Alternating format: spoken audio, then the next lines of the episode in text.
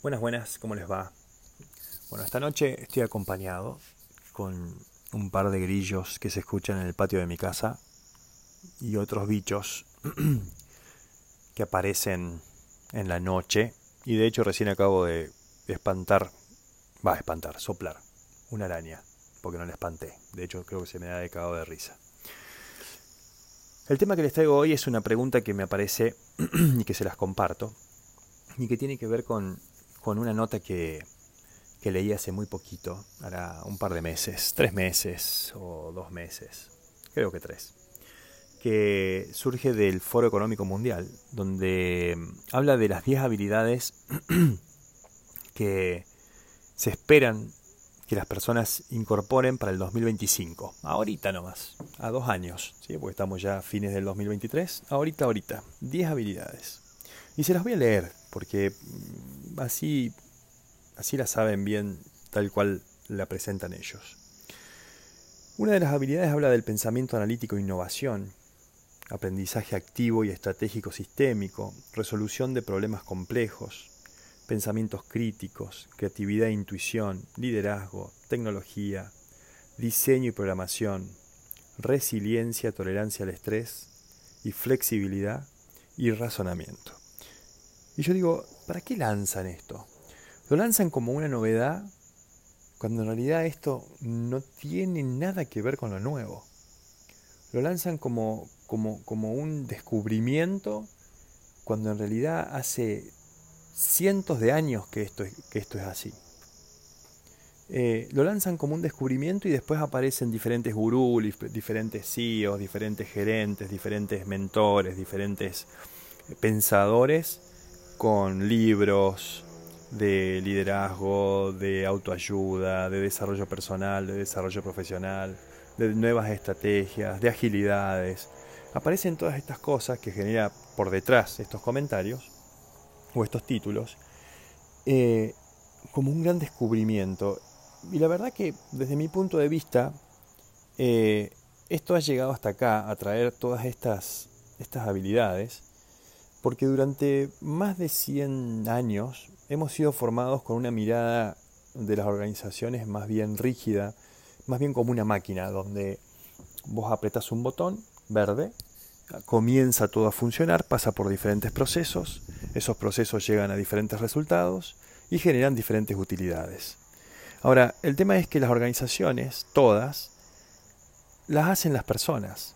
Entonces, si yo tengo una forma de ver a la organización toda, por ende a las personas también que están adentro, como una máquina, eh, tengo una mirada muy rígida y eso me abre diferentes otras conversaciones y por ende diferentes resultados. Ahora, ¿qué pasa con, un, con una máquina cuando no funciona, cuando un, un repuesto eh, ya está viejo o cuando un repuesto ya tiene alguna, mm, algún desperfecto y demás? Se cambia, se compra uno nuevo, eh, se repara o se intenta reparar. Y si nosotros incluimos en esa forma de ver a las empresas como una máquina también a las personas, ¿qué hacemos con las personas? También las repara o le intentamos reparar, no las reparamos, intentamos reparar. Eh, le metemos alguna capacitación, llamamos a algún coach para que le dé una charlita motivacional.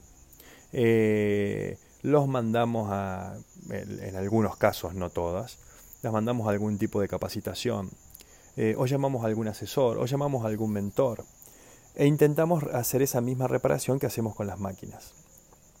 ¿Y por qué esto no es nuevo? Porque fíjense que Kant, un filósofo, Immanuel Kant, un filósofo, hace apenas 300 años, digo apenas porque si bien es mucho, pero no es tanto, decía, se mide la inteligencia del individuo por la cantidad de incertidumbre que es capaz de soportar. Se lo repito, se mide la inteligencia del individuo por la cantidad de incertidumbre que es capaz de soportar.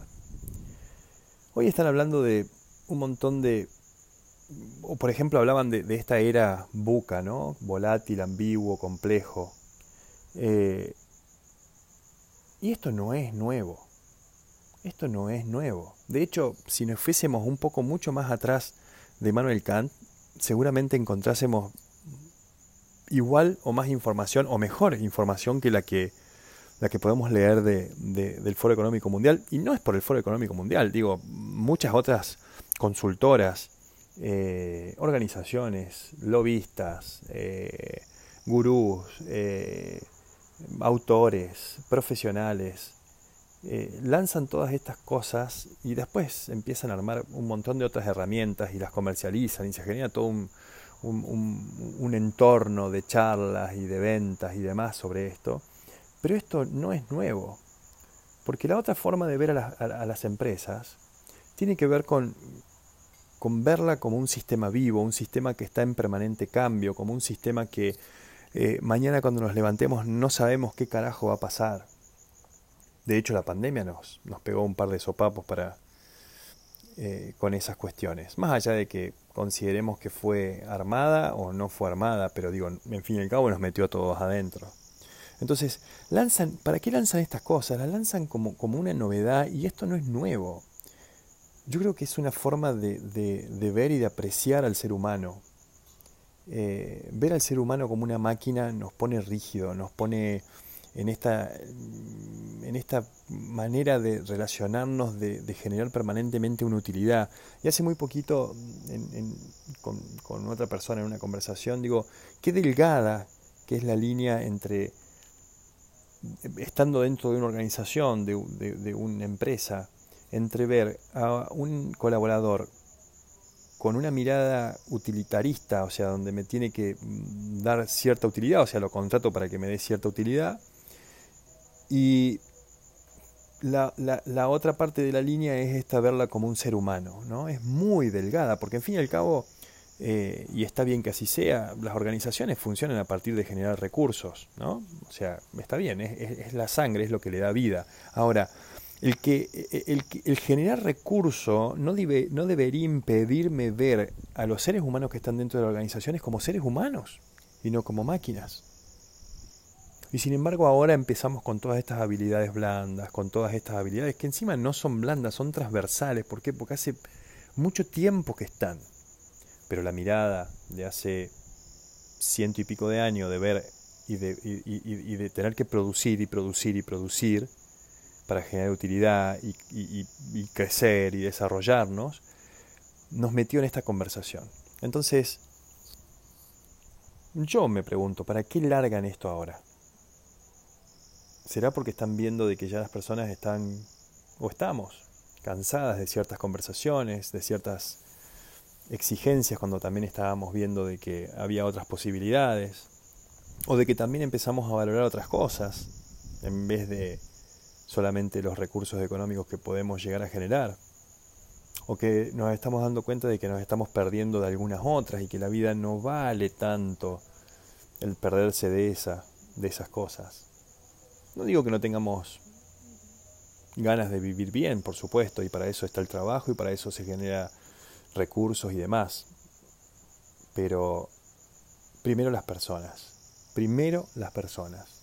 Entonces, sigo insistiendo desde mi punto de vista y trato de aplicarlo en cada persona, cada gerente, cada equipo, de trabajo que tengo la suerte y el, y el honor de acompañar, en que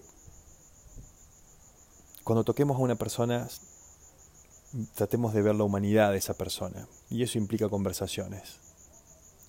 Porque si yo cuando toco a una persona la veo como algo que me tiene que dar, termina siendo una cagada. Y si no, date cuenta vos. Espero que te haya gustado.